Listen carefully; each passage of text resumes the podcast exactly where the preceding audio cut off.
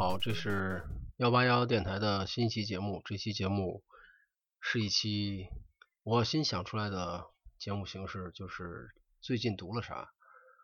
呃，这种这个内容吧，可能就是比较轻松容易一点，我也不用太准备。呃，通过这个节目，可能也能促使我多读一读，啊，多想一想。呃。这个节目的启发来自于最近集合里边，呃，他们的节目里加了一个啊推荐书的节目。当然，他们推荐书一部分原因是在卖这些书，但他们推荐的书呢，有的也非常有趣，所以呃，我读过的书也许能给听节目的你带来点影响，也不一定啊，所以就试试吧。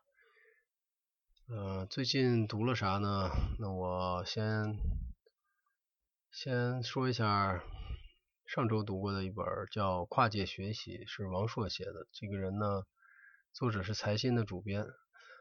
啊，我对他了解不多，主要是对，主要还是因为自己的认知是有局限的，或者说信息输入是有局限的，对这个人了解不多。而且我，嗯，对得到。这个产品本身就有有厌恶感，所以就没有注意到这本书是他在得道上的一个课程的总结，呃结集吧。然后这个课程呢，我也打算听一下。这本书呢，嗯，简单来说就是他作为一个媒体人的读书笔记。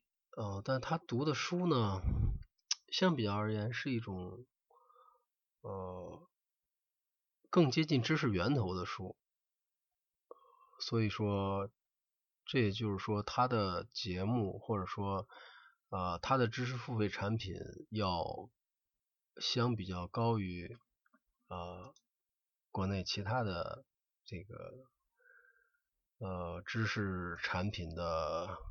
这个生产者，哦，这个这个说，呃，其实我在很早就关注过他的一个公众号，叫 Better Read，呃，是关于英文阅读的。后来我之所以取消订阅那个公众号的主要原因是，我觉得他读的书，我离他读的书还有很大的距离，呃，我读不懂，就说我的英语水平不行。呃，简单来说，我可能自我估计我的英语水平就是就是六级水平。那他的英语水平呢，就是呃能在能在耶鲁，呃是耶鲁世界学者，是什么什么很多 title 吧。呃，所以说呃呃，我觉得可能我需要呃我读这个公众号，只能说得到一些。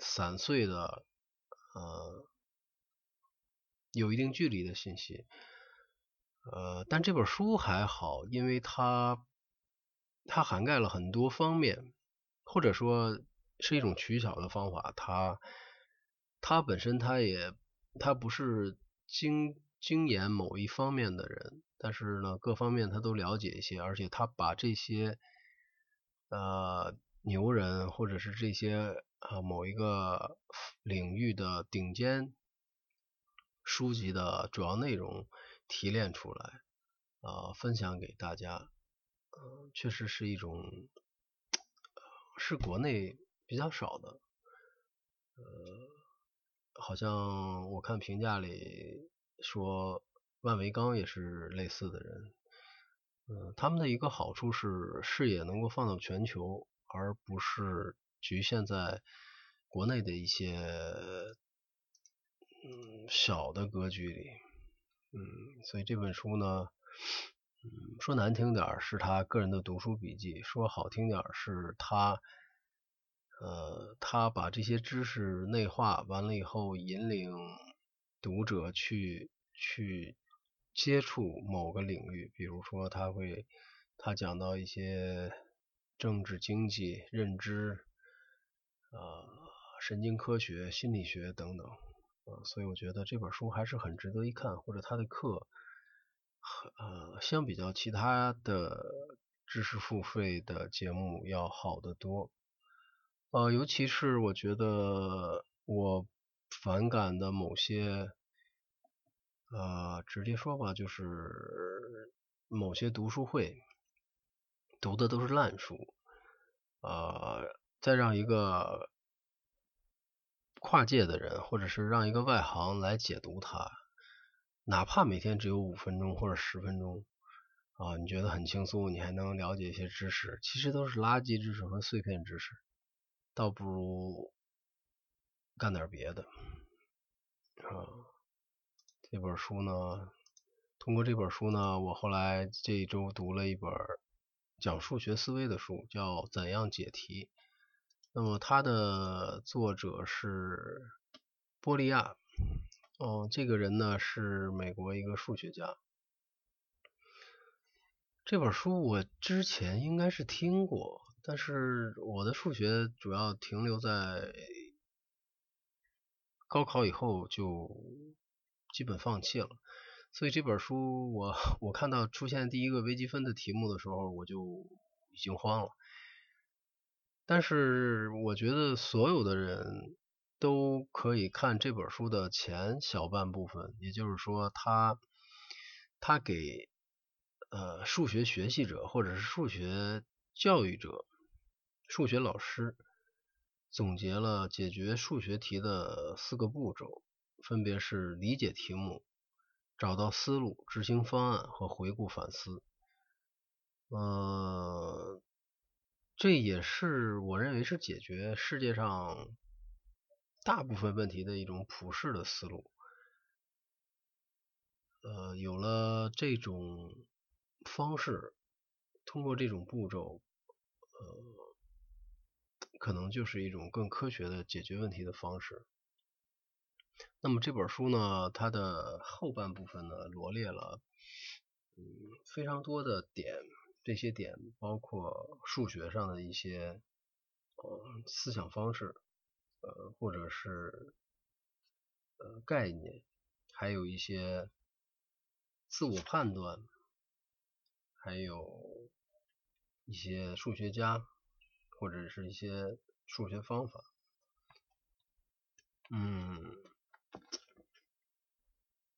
总之它是一个非常有趣的书，它并不是一本纯数学的书。你看它啊罗列的这些东西，很多是一种可以触类旁通的，呃，感觉这个数学家已经超越了一般的数学家，他已经。在思考思维本身这件事儿，哦，这也是我觉得如果对这方面感兴趣的读者啊，值得一看啊。我在，我准备在下一步辅导孩子学数学上，看看能不能借鉴一些。呃，我看豆瓣的评价，很多人都是在中学或者大学的时候读过，觉得非常好。呃很可惜，我的数学在上大学的时候停滞了，真是后悔也没有用嘛，对吧？不过后来也确实也没有什么用处。嗯，呃，这本书我是在多抓鱼上买的，结果买了一本品相比较差的书。嗯，但是前一个读者呢？画了很多线，嗯，也写了一些他的笔记，看来也是一个认真读书的人，虽然保存的不太好吧。嗯，说完了这本，呃，我下面说一本虚虚构的书。那么在，呃，从去年前年开始，我就一直在给孩子搜集。纽伯瑞奖的书，那么纽伯瑞儿童文学奖呢，是美国的一个著名的儿童文学奖。这个奖每年颁发一个金奖和若干银奖，呃，基本都是儿童小说，啊，我见过偶尔有绘本式的，或或者是诗集，大部分都是小说。呃，金奖小说或者是获奖小说都都非常好。哦，我说的好，这好确实不是平白无故的的说好。我最近看的这本书是《星期三的战争》，作者是加里施密特。啊，这本书我，呃，我之前下到一本 PDF，完了就把它扫描校对，呃，校对了，然后上周完成了这个工作。呃，这个书还是长度还是挺长的，他写了一个。一个七年级的小男孩，因为他是一个基督徒，然后他们这个镇上呢，他们班上呢有一半人去犹太教堂，有一半人去天主教堂，只有他在周三下午的时候就不去教堂，所以他就和他的老师贝克夫人一起待在教室里。这个贝克夫人呢，呃，在这个。这个男孩眼里觉得是这个老师要处处刁难他，就这个老师就逐步的让他学习阅读莎士比亚的作品。这个故事就就以这个小男孩读莎士比亚一本然后又一本，然后往前推进，呃，夹杂着这个。这故事的章节都是按月份排的，那么这一年的学校的生活，还有他们镇上发生的一些事情，嗯，题目的意思，我想大概就是从这个小孩的眼里看，嗯，这个老师处处的刁难他，他每天都在呃承受着压力，就像一场战争一样。但读到一半的时候，你就会。渐渐的发现，这个老师其实是一个充满爱、充满关怀，而且是热爱文学，想用文学来影响这个男孩的一个老师。同同时呢，他的努力也得到了实现。呃，这个小男孩是他们班上唯一读莎士比亚的呃学生，而且他从这些作品里收获了很多。呃，这本这个这个书有趣的地方还有很多。它作为一个儿童文学，它最大的特点就是以这个男孩为出发点，写了很多非常呃偶然或者是巧合的事情，也非常有趣的事情。比如他他因为呃一些原因吧。然后不得不去求一个蛋糕房的主人，那么这个蛋糕房主人说：“你要是答应参加我的一个舞台剧，那么你就我就答应你的要求。”他迫不得已去演一个仙子，也就是这个男孩呢要穿上一个紧身衣，然后在屁股上粘上羽毛，然后演一个小仙女吧。然后他在整个镇上的演出，然后就丢了丑，他觉得非常糟糕。但是后来呢，这件事儿却给他带来了呃很多意想不到的变化，嗯，反倒是让别人都尊重他，觉得他呃在阅读莎士比亚这件事上非常的有成就。嗯，这个妙趣横生的故事。我还是非常推荐小朋友和大人都读一下。那我读它的时候呢，我也在读另外一本书，呃，这本书的名字叫叫《奇峰岁月》。啊，这本书呢也是我的一个朋友推荐，推荐呢我就读了，一开始读了。一点儿，我就觉得哇，这本书真是一个非常非常奇妙的书。他也是写一个男孩啊，这个时间段要比星期三的战争要早，大概是一九六几年的故事。是在肯尼迪遇刺的一段时间。呃，他讲的是南方的一个小镇上一个小男孩，然后这个 故事里边有凶杀，有种族歧视和迫害，有儿童之间的斗争、打呃打架啊，还有友情，还有他的和宠嗯人和宠物之间的感情，还有各种。孩子们出去野营冒险，他写的不太像一个儿童小说，但也不像一个成年小说，以一个小孩作为主人公。嗯，我还没有读完，嗯，还剩一小部分。我觉得它是一个非常非常有趣的故事。我。我看他这个书的宣传语说是中文中文世界里错过了二十年，然后这本书在亚马逊上的评价非常高。我看前言里说这个书的作者看到这本书放在就是在美国书店里放在跟其他名著放在一起的时候，他自己都有些啊有些觉得不可思议。嗯，这本书可能啊，这本书还被选作美国中学的文学教材。我想，它它的唯一的缺点可能就是它太贴近美国的历史。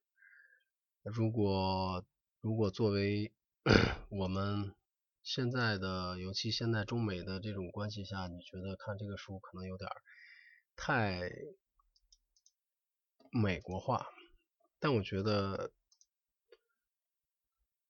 他好就好在，或者说，我觉得纽伯瑞奖的小说好就好在，他在讲人性，他在讲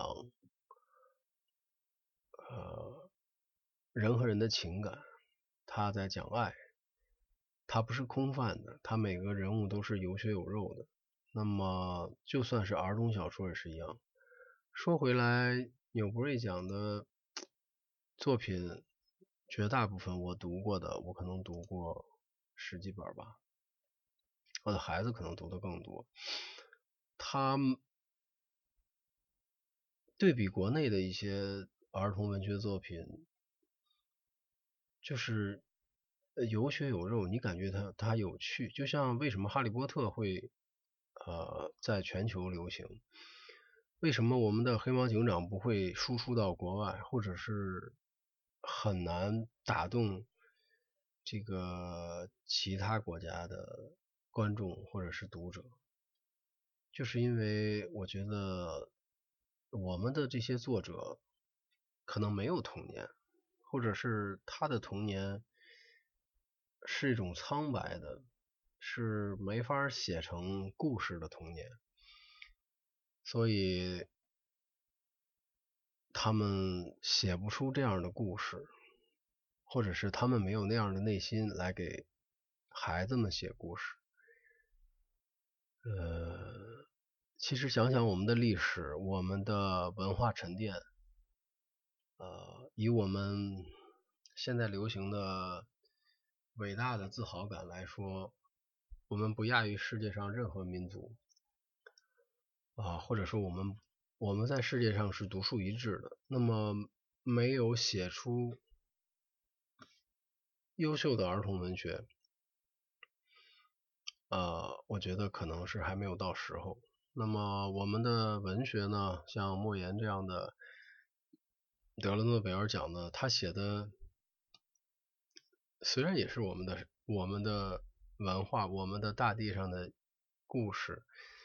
但是也只是一部分，我们有更多的地域，更多的历史，呃，没有人去写，或者是还没有被发掘出来。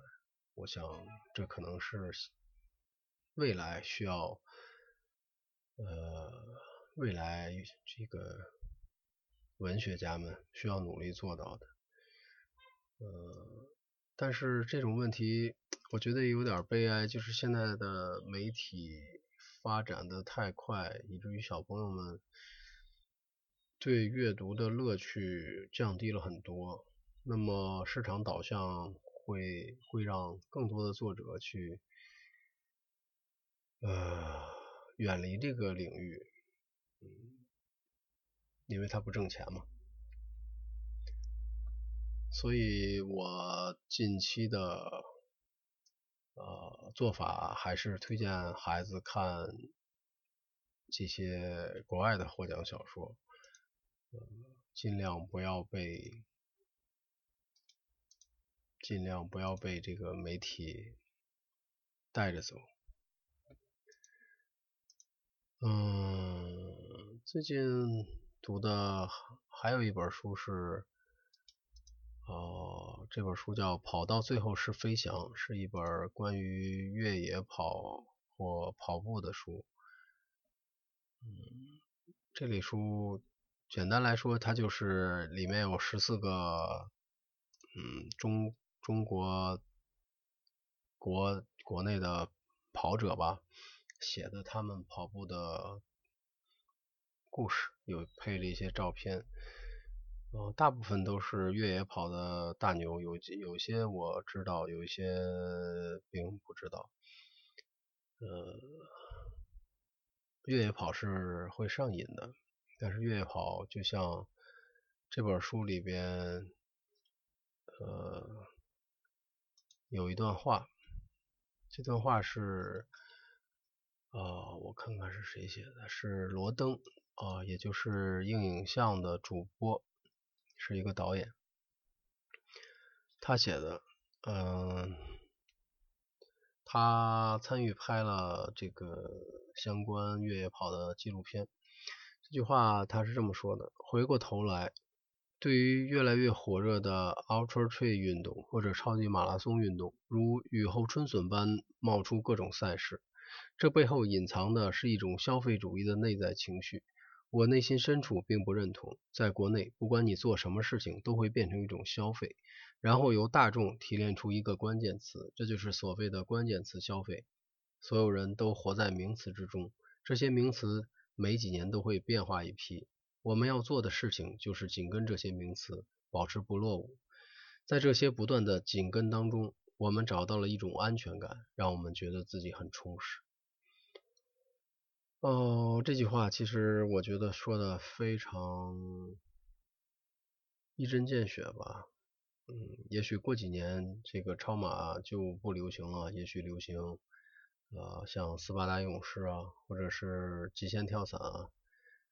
嗯，有能力玩这些运动的人是非常少的，但是广大的。人群，或者是这个国家、这个社会，更应该关注普通人的运动、普通人的运动健康。嗯，这些宣传或者这些标志性的人物固然很重要，嗯，但是普通人呢？普通人拿着手机刷抖音吗？其实我觉得更应该出去运动运动。只要你保持一项运动，并不一定像越野跑啊说的这么美好。只要坚持运动，其实就是一件非常好的事儿。嗯，好了，这一期节目大概就这么多，聊了近期读的几本书。嗯，希望。类似的节目还会继续，感谢大家收听，这是幺八幺幺电台的第十一期，再见。